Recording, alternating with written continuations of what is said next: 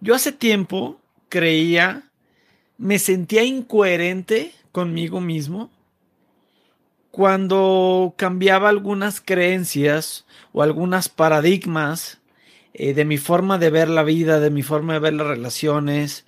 Eh, y, después fui entendiendo que el cambiar, esto que tú, que tú tanto dices, Gus, el, el ir madurando y el ir entendiendo la vida de diferente manera, en realidad probablemente no sea una incoherencia, sino sea pues que definitivamente es parte de buscar diferentes cosas, es parte de crecimiento y que puedes estar en desacuerdo con tu gusto del pasado, ¿no? Absolutamente, absolutamente, Manuel. Y yo te quiero, yo te voy a poner un ejemplo actual, te voy a poner un ejemplo que puede estar pasando en este momento en mi vida y, por lo cual, y por lo cual yo creo en el cambio. O sea, soy un fiel creyente del cambio. Yo, la gente que me dice, no, la gente no cambia, le digo, bueno, empezando por ti, ¿no? O sea, esa es la respuesta que yo le doy a la gente, ¿no? Le digo, bueno, empezando por tu creencia, empezando por eso. Porque, porque la gente sí puede cambiar. La gente, la gente no, yo no hablo de cambiar tu ADN, de cambiar tu esencia, de cambiar tu personalidad, ¿no? Yo no hablo de eso. Yo hablo de pequeños cambios, yo hablo de cambiar tu estilo de vida, de cambiar tus hábitos, cambiar tus hábitos alimenticios, de, hacer un poquito más de ejercicios, de aprender a meditar, de, respirar mejor. Tú sabes que los hombres después de los 40 años, entramos en una crisis, le llaman la etapa de los, de los 40 años, que los hombres después de los 40 años empezamos a preocuparnos un poco en decir, puta, ya estoy a nada de los 50, ya me tengo que preocupar un poco por mi salud, tengo que ver, puta, si mi panza está grande, si no está grande, qué es lo que está pasando, cuánta grasa tengo, cómo están mis niveles de colesterol. Entonces empiezas en una, empiezas en una conciencia, que te digo que eso me pasó a mí, y entonces dices, bueno, yo tengo de dos acá. O sigo alimentándome de la porquería humana y sigo comiendo porquería y sigo, y sigo llenando mi cuerpo de grasa y tapando mis arterias y tapando mi circulación y no tomando la suficiente agua y no comiendo suficientes frutas y verduras y no, no, no, no preocupándome, no meditando, no, no conectar espiritualmente, bueno, vamos a ver hasta dónde llego, ¿no? Porque probablemente sea, sea candidato número uno con la cantidad de trabajo, con la cantidad de estrés, con la ciudad, con todo lo que está pasando, la pandemia, el mundo, o sea, todo lo que está ocurriendo. Bueno, en cualquier momento pues soy un candidato que me dé un infarto porque no estoy colaborando a eso. Entonces, el cambio definitivamente es algo que empieza por una creencia, porque tú crees, porque hay una necesidad en ti que se despierta y dices, bueno, ¿y qué pasaría si empiezo a hacer ejercicio todos los días?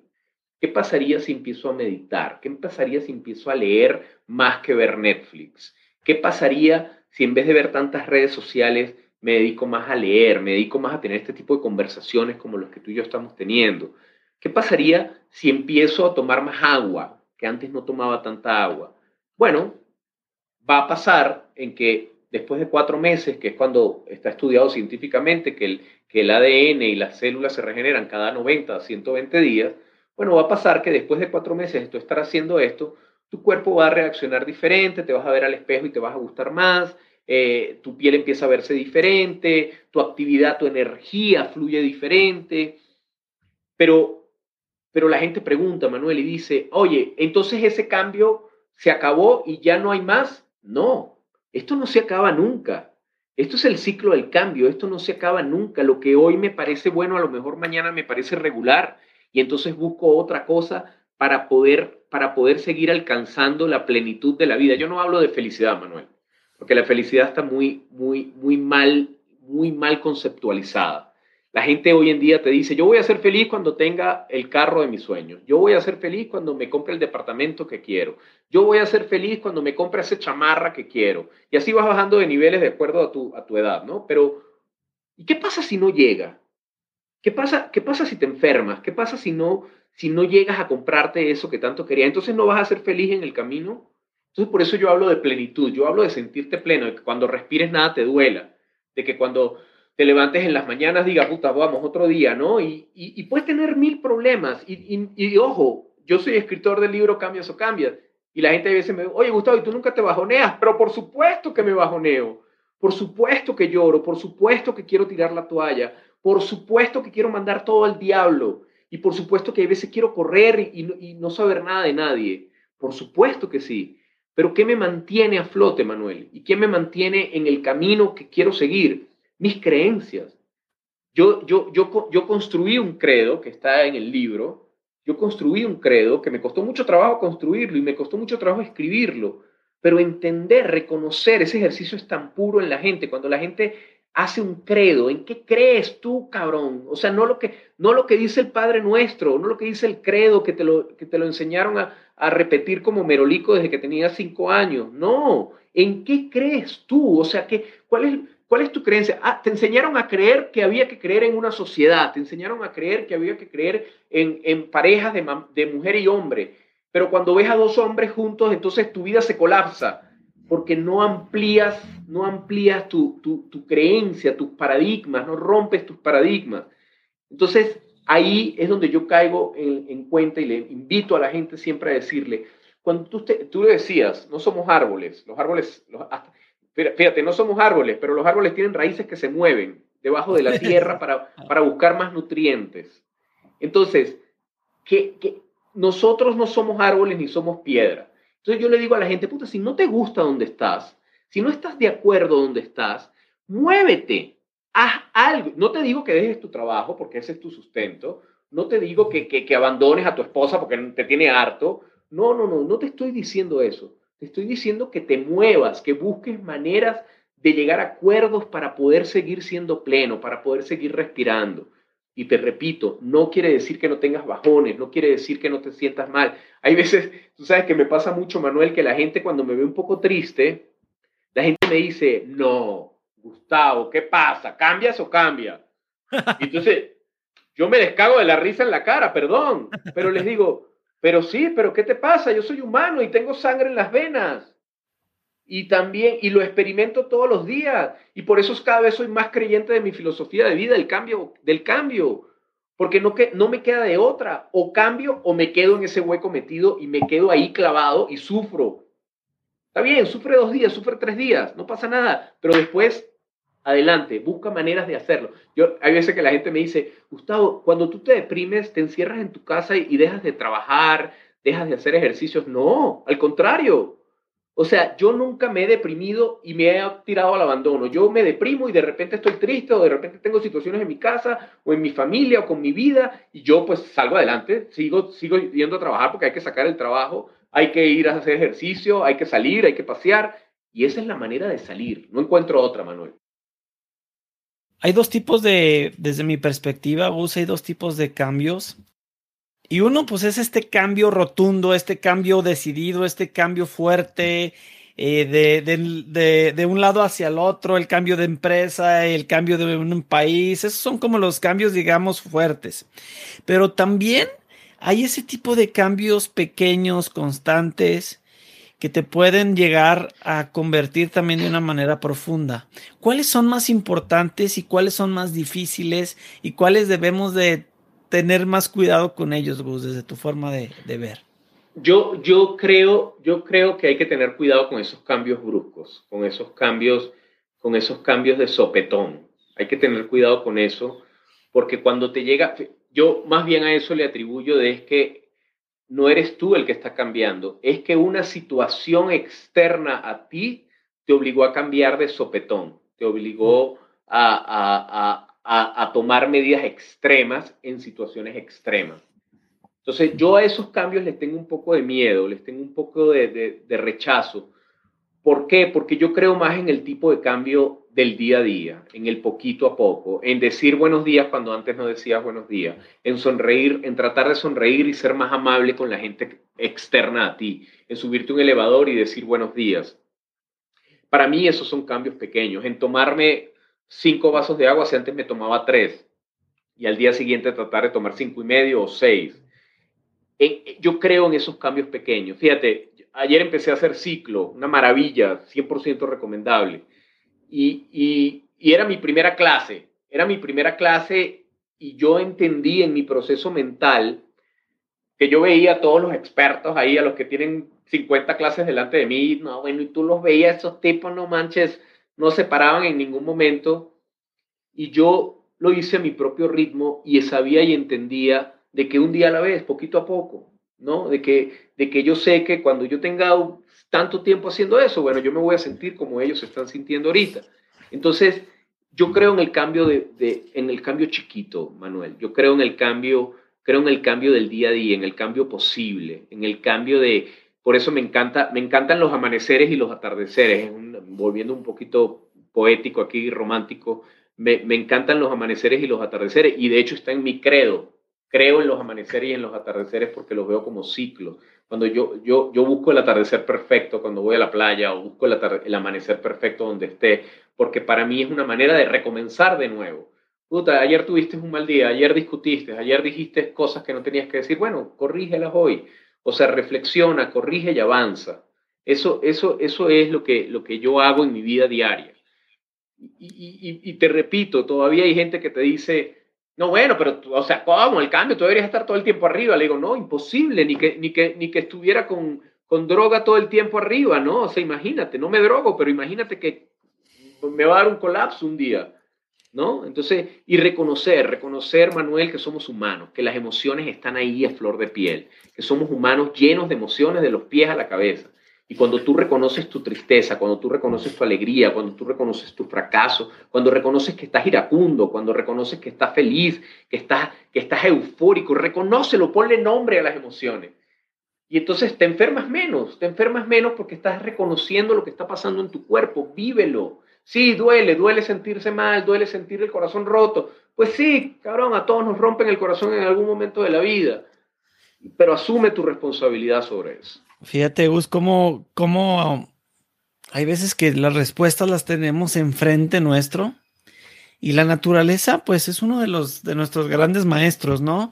Y por lo que, por lo que comentabas ahorita, estaba reflexionando cómo un árbol eh, la naturaleza por sí sola es este cambio de día a día, poco a poco, a veces imperceptible ese cambio.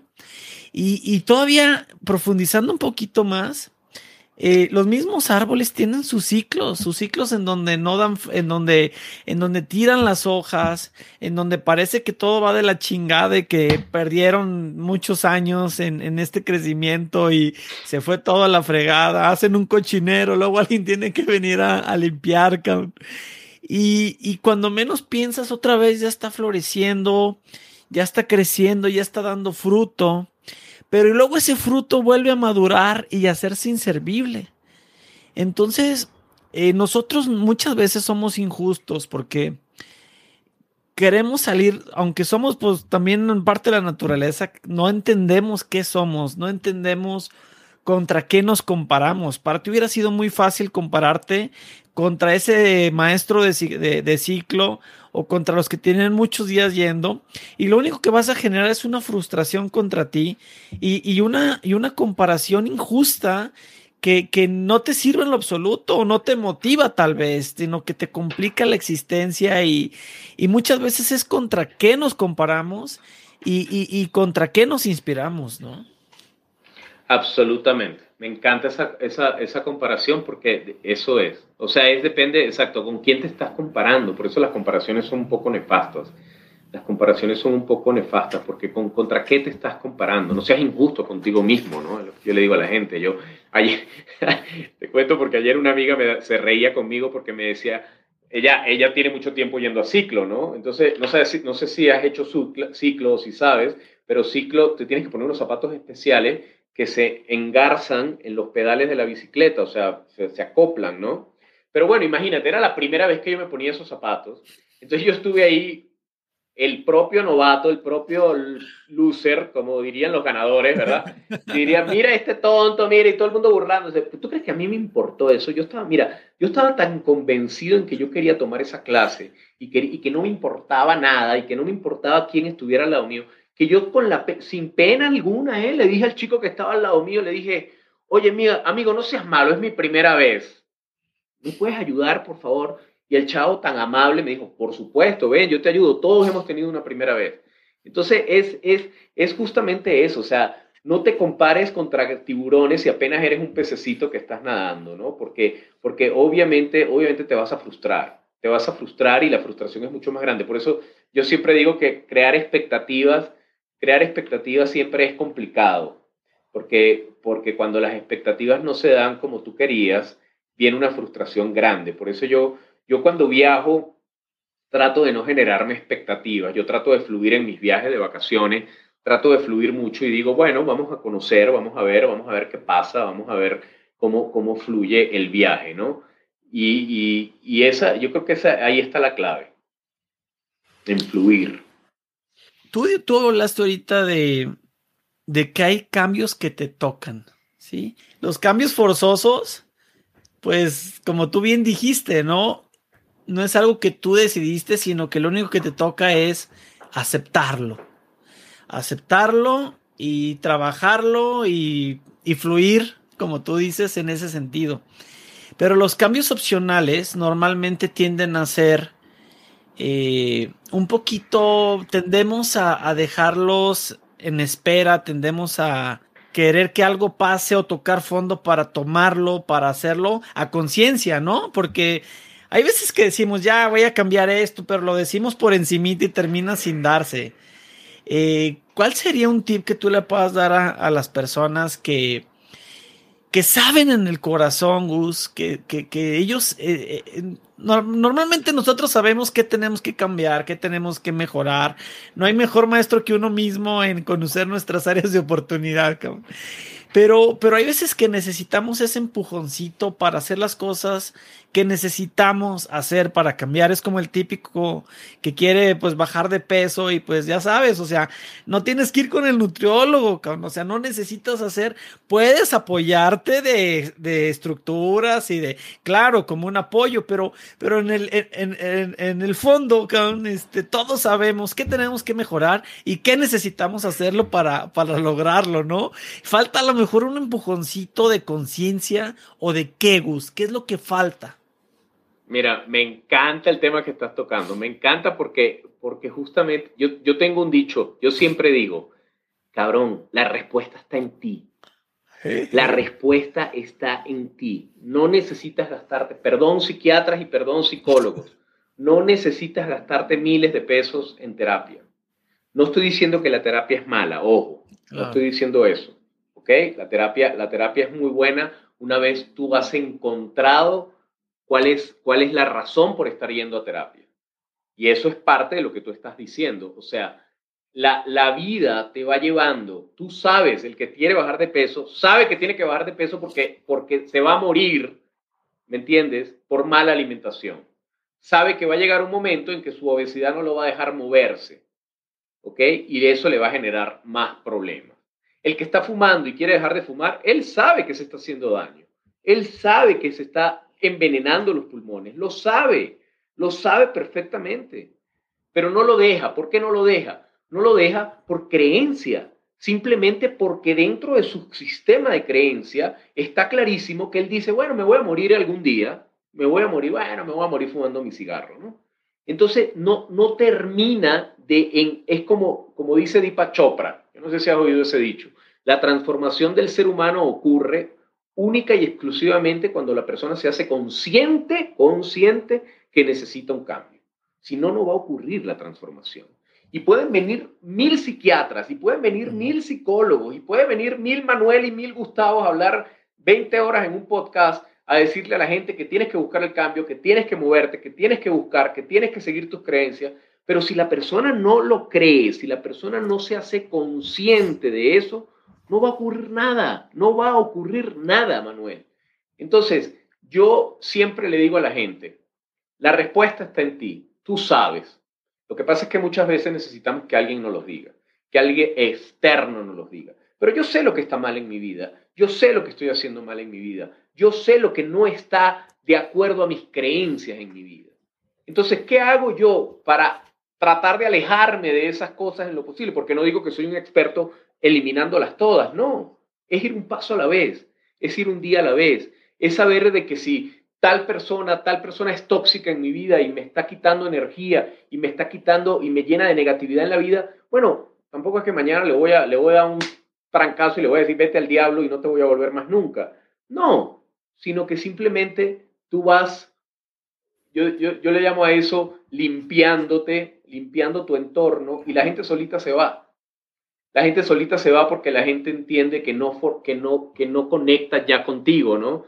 Me, ha pasado, Manuel, me ha pasado que amigos me dicen, no, pero es que ya no estamos en la misma onda. Le digo, sí, claro, ya yo no estoy en lo que tú estás. O sea, ya yo, ya yo no estoy, eh, ya, ya, ya yo no sigo en el ambiente tóxico que tú estás, ya yo no, ya yo no, ya yo no me la paso hablando de chismes y de viendo Facebook y de viendo Instagram y de viendo todo el tipo de eso, ya yo estoy en otra cosa. Entonces la misma gente se va filtrando, la misma gente va, va quitándose de tu vida solita. Pero ojo, tú tienes que tomar acción. Tú tienes que tomar la acción, tú tienes que tomar decisiones. O sea, así como yo decidí ir a ciclo ayer, yo sabía que hoy me iba a doler hasta la uña del pie. Aquí donde estoy hablando contigo, me duele hasta el pelo, me duele. Pero, pero yo sabía que eso iba a pasar. Yo sabía que eso iba a pasar. Y yo, claro, y entonces yo digo, puta, qué rico, que esto es un dolor rico, ¿no? porque yo sé, yo sé que mañana vuelvo a ir, el domingo iré o los días que quiera ir, y yo sé que poco a poco voy a agarrar la condición que quiero, pero son pequeños pasos, pequeños cambios.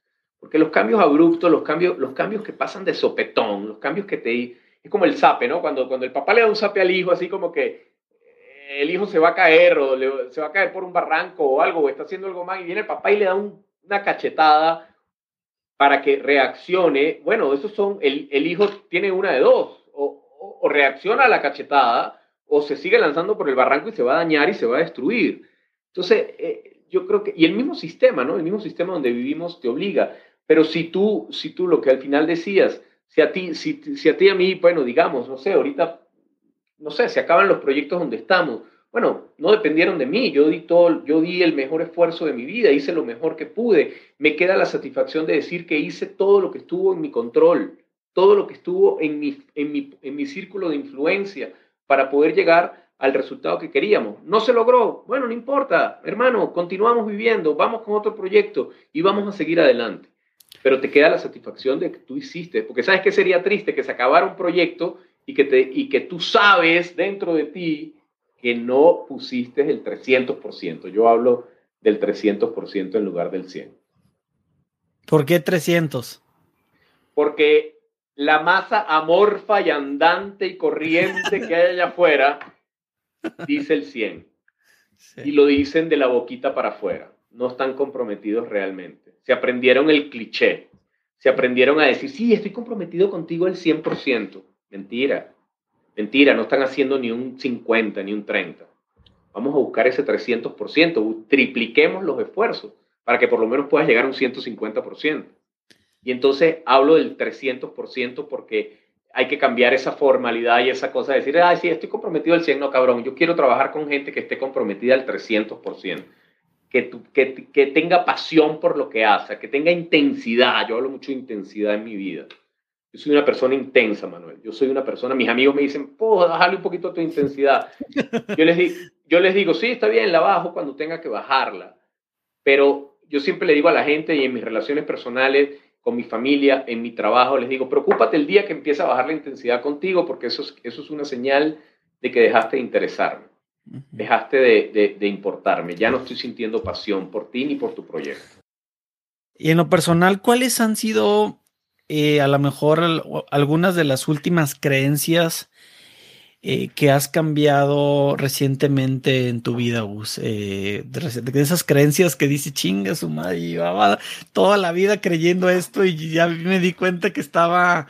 Que no estaba mal, que no iba por ahí. Pues fíjate, Manuel, que parece psicólogo, cabrón, porque me estás, me estás agarrando, me estás agarrando en curva, porque ahorita estoy viviendo una etapa de mi vida personal, a nivel personal, en la que me he dado cuenta que errores de mi vida, por querer controlar cosas, cuando tú quieres controlar cosas que no puedes controlar, cuando queremos controlar relaciones humanas, cuando quieres controlar a tu pareja, cuando quieres controlar eh, eh, incluso a tus hijos, cuando quieres controlar esas relaciones muy cercanas a ti, pues te das cuenta, te das cuenta que no, te das cuenta que no es posible, te das cuenta que no, no, no eres, tú no eres un dios, cabrón.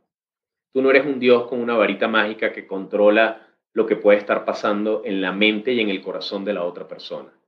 Entonces, yo creo que el mayor aprendizaje que yo ahorita como ser humano estoy teniendo, vuelvo y repito, y creo que es divino decirlo, es, es, es, es abundancia decirlo, es fluir, Manuel.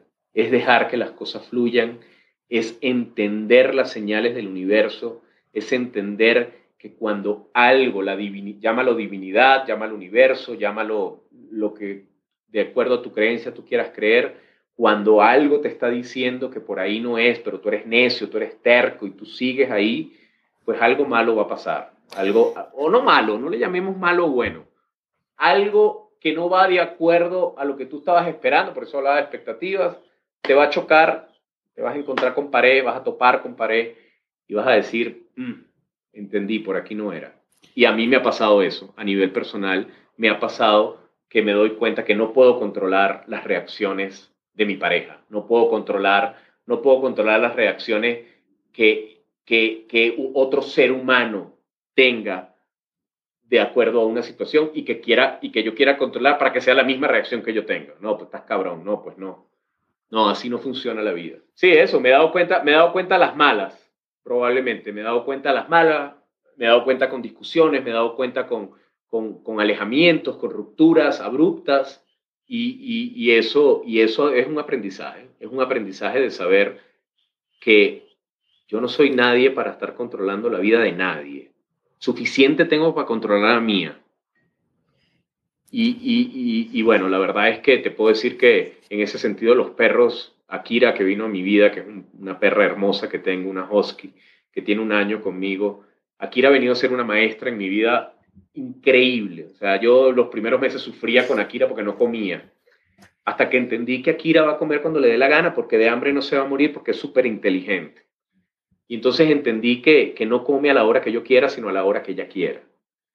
Y, y, bueno, dejé fluir y ahorita es una perra feliz que come todos los días y se come su comida completa y todo, pero a la hora que ella quiera. Y entendimos y cedimos y, y negociamos.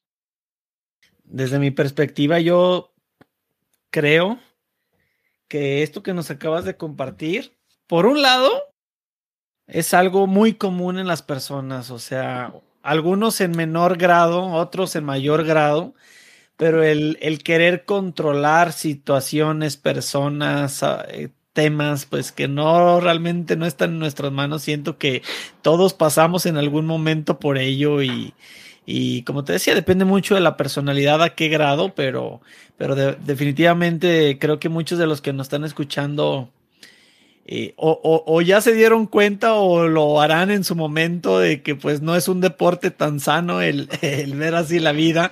Y por otro lado me imagino las toneladas de peso que te quitaste de encima, ¿no? Porque es muy liberador es muy liberador el, el, no sentirte responsable por circunstancias o por personas. Y, y, eso también nos acerca muy rápido a esa plenitud, ¿no? Porque hay menos cosas que te acongojan, hay menos cosas que te apachurran el corazón. Y, pues ahora sí basta con dar lo tuyo y eso sí está en tus manos, porque lo más frustrante que yo creo, yo siento siempre es cuando no se dan las cosas y peor cuando no se dan las cosas por culpa de circunstancias o de personas y eso te, te hace sentir coraje, te hace sentir impotencia, te genera muchos sentimientos negativos y cuando logras eh, desafanarte de todo eso y dependes únicamente de ti, eh, te hace responsable de, de, tu interior, te hace responsable de tus acciones y también te libera cuando los resultados no, no se dan. Absolutamente, no puedo estar más de acuerdo. Lo, mejor dicho, imposible. Pues mira, Gus, para que veas, este, te paso entonces la, cita para la siguiente cita de la consulta. Este, perfecto, perfecto. Oye, Gus, antes de cerrar el tema de, de, los cambios y de pasar a la última parte del podcast, fíjate que yo me he encontrado con muchas personas, incluso yo, me ha pasado muchas veces, cuando nos va bien en algunas cosas y tenemos de alguna manera éxito en algo y llegamos a, cumplir alguna meta, algún objetivo, es muy difícil el cambiar en ese momento porque creemos que, que, decidimos bien, creemos que somos buenos, que tomamos las acciones correctas, pero muchas veces no entendemos que lo que nos que hicimos, que nos hizo llegar a donde estamos, no necesariamente nos va a llevar al siguiente paso, no necesariamente nos va a llevar a mantenernos incluso, porque hay gente que cree que el llegar a un lugar y el mantenerse haciendo lo que ha hecho le va a permitir mantenerse. Y tú sabes que el, dejar de crecer es morir, el dejar de crecer es, es, eh, encogerte, es retroceder. Eh, ¿De qué forma tendremos que ver la vida para entender que, lo que nos trajo hasta aquí no necesariamente nos va a mantener o a llevar al siguiente nivel, Gus? Absolutamente, y ahí, ahí comienzo respondiéndote que tengo que citar a Andrés Oppenheimer con su libro Renovarse o Morir. O sea, e, e, ese libro para mí también, eh, librazo, un librazo, un librazo y, y cabecera, ¿eh? O sea, de cabecera de leerlo cada cierto tiempo. Es, es justamente eso, lo que estás diciendo. ¿Qué pasa? Eh, yo, yo, a mí me gustaría en algún momento que alguien me dijera si Bill Gates no se renueva. Bill Gates se renueva todos los días. Bill Gates o se, acaba de renovar hace unas semanas, se acaba de divorciar. Se acaba de divorciar. Imagínate, imagínate ese divorcio millonario, ¿no? Entonces, pero, pero fuera de eso, fuera de eso, Manuel, el que crea, el que crea que llegar a la cima del Everest Vamos a ponerlo en, ejemplos prácticos. La gente que cree que llegar a la cima del Everest es la cumbre, es decir, puta, ya, no, lo logré, aquí me quedo. No, papito. O sea, de hecho, la gente que ha llegado, yo nunca he ido al Everest, pero la gente que ha llegado al Everest, te lo dicen y todos coinciden en algo, te dicen, vamos a llevarlo al plano del placer. La sensación multiorgásmica no es llegar al Everest. La sensación multiorgásmica es caminando, llegando al Everest. Entonces, lo que te mantiene en el Everest, que aparte es muy poquito tiempo, porque como ser humano no puedes estar ahí tanto tiempo por el tema del oxígeno, entonces, lo que te va a llevar, bueno, ahora que sigue, ¿no? Ahora ya no hay pico más alto que el Everest, entonces, bueno, tendré que, que, que, buscar otro tipo de, de, de alternativa, de, euforia, de adrenalina, que me lleve, pero siempre pensando en el mejoramiento continuo. Y ahí cito a los asiáticos. Tú sabes que los asiáticos con su creencia del mejoramiento continuo, pues están, por eso están donde están. Por eso Asia está donde está. Por eso, por eso los países asiáticos son tan diferentes a nosotros en cultura, porque los tipos pues están clarísimos, están clarísimos en que, en que, oye, me da risa porque hablando del COVID, sin entrar en temas conspirativos ni nada de eso, porque no quiero entrar en esos temas, pero, pero bueno, yo tengo amigos que viven en China y cuando tú les dices, no, pues ¿cómo está la pandemia? ¿Cómo está el tema? Y te dicen, ¿cuál pandemia? O sea, ¿de, qué pandemia me estás hablando? O sea, aquí en China todo el mundo está viviendo normal desde mediados del año pasado. Entonces, eh, eh, es una cosa es una cosa de creencia, vuelvo y repito. O sea, es una cosa de que, y ahí también entra el tema del ego, ¿no? Cuidado con el ego, porque puedes llegar y pensar, no, pues ya logré la cima de mi trabajo, ya logré lo que quería lograr en esta empresa, ya la empresa está vendiendo tantos millones, ya suficiente, ya eso es lo que quería. No, cabrón, ¿y entonces qué vas a hacer? ¿Te vas a matar? O sea, ¿qué, qué más vas a hacer? ¿Qué, ¿Qué sigue después? O sea, ¿qué es lo que tiene que hacer? Porque qué vida tan aburrida, por eso yo siempre digo que las metas siempre hay que, hay que ponerse metas y metas y metas y metas en la vida, porque una vida sin metas es como un barco ahí sin viento, sin, sin, sin dirección. Entonces, las metas te ayudan a decir, todos los días tengo que estar mejorando. Bueno, si te pusiste, yo me puse la meta de leer 12 libros al año porque mi hábito de lectura no era tan bueno y me puse la meta de lograr 12 libros al año. Bueno, ya llevo 7 y vamos en el mes 5.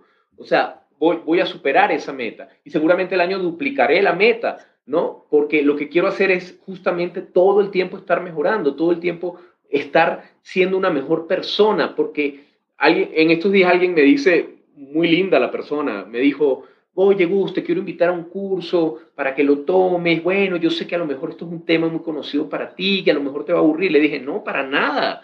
O sea, con todo gusto y con toda humildad y con todo honor, voy a tu curso y, tomo notas como aprendiz y, tomo, y lleno un cuaderno de notas porque nunca dejo de aprender, porque nunca dejo de, aprender de la gente que me nutre.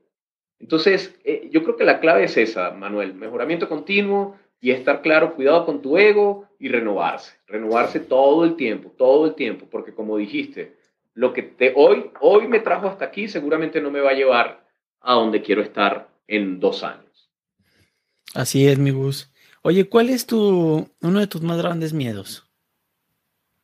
Uno de mis más grandes miedos es llegar a la vejez. Cuando te hablo de vejez, eh, te hablo de más de 70 años, eh, solo eso, ese es uno de mis más grandes miedos.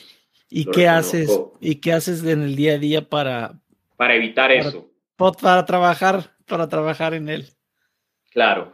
precisamente es un tema de conferencia, cuando yo lo toco en mi conferencia, yo digo que uno de los cinco grandes miedos del ser humano justamente es la soledad y la vejez, yo los uno, o sea, llegar, llegar a viejito solo, que no te puedas valer por ti mismo y que nadie te atienda, que, estés, no sé, en el mejor de los casos, en un asilo porque ahorraste, te preparaste y, pudiste, pudiste retirarte con suficiente dinero para pagar un asilo.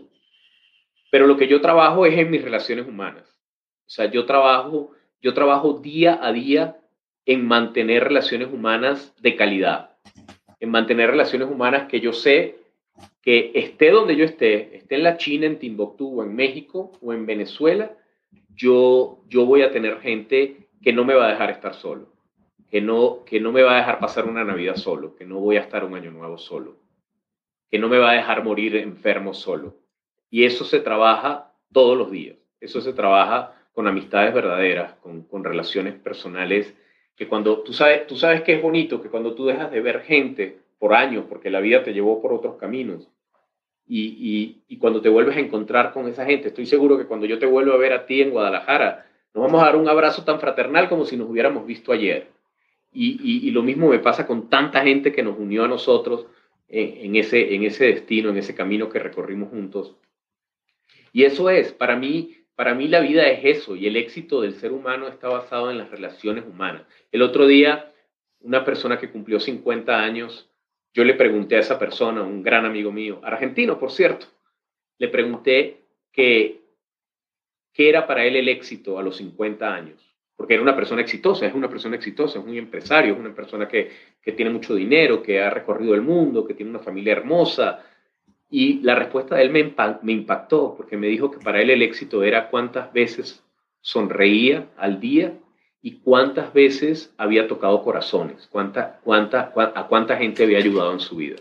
Y eso, y eso para mí es, es, es la clave. Wow, y, y, es tan simple, Gus, es lo, es lo bonito de esto, que cualquier persona que nos esté escuchando el día de hoy, y si está de acuerdo con nosotros, podrá entender que que no se requiere más que, que, el carpe diem, que el vivir el presente y el sonreír, porque ese sonreír nos, nos hace creer y nos hace sentir que estamos vivos, que estamos bien, que estamos respirando y eso hace que estemos creciendo y, y no hay, no se necesita más, más que eso para tener esa, esa, ese sentimiento que nos permita eh, crecer y seguir adelante. Gus, ¿cuál es, cuál es, cuál crees que sea tu, tu más grande don? Yo creo que mi más grande don que he ido desarrollando con el tiempo, Manuel, es escuchar. Yo, yo me autodescribo como un muy buen escucha. Yo, yo definitivamente cuando la gente quiere ser escuchada, yo escucho con mis oídos, con mis ojos, con mi cuerpo, con mi alma y sobre todo con mi corazón. Y, y, y, pues la vida me, ha demostrado que es así. La gente, mucha gente, mucha gente me cuenta cosas que, yo no le pedí que me contaran y, me cuentan cosas muy íntimas y muy privadas por, por, por, esa, por esa confianza que yo les he generado en, eso. Yo creo que mi más grande don definitivamente es escuchar, es, ser empático y, es tratar de, de, definitivamente, y ojo, no quiere decir que no me equivoque en algún momento, en algún momento puedo tener una situación en la que no soy empático, pero, pero los, dones, los dones también se profesionalizan, ¿no? Si no, preguntémosle a Michael Jordan, ¿no? ¿Cómo desarrolló ese don y ese talento?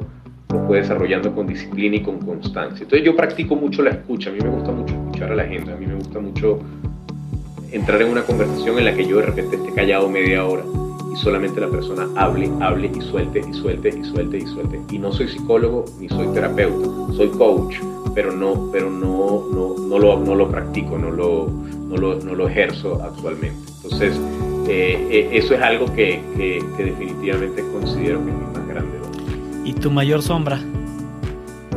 Mi mayor sombra es el control, es el control, es, es el querer controlar, esa es mi mayor sombra, el, el ser aprensivo, el, ser, el, el, el tratar, el querer de alguna manera hacer que las cosas funcionen a mi manera sí o sí y, y eso me ha llevado golpes, me ha llevado golpes, me ha llevado a alejarme de gente que quiero eh, y bueno, y el corazón duele, obviamente.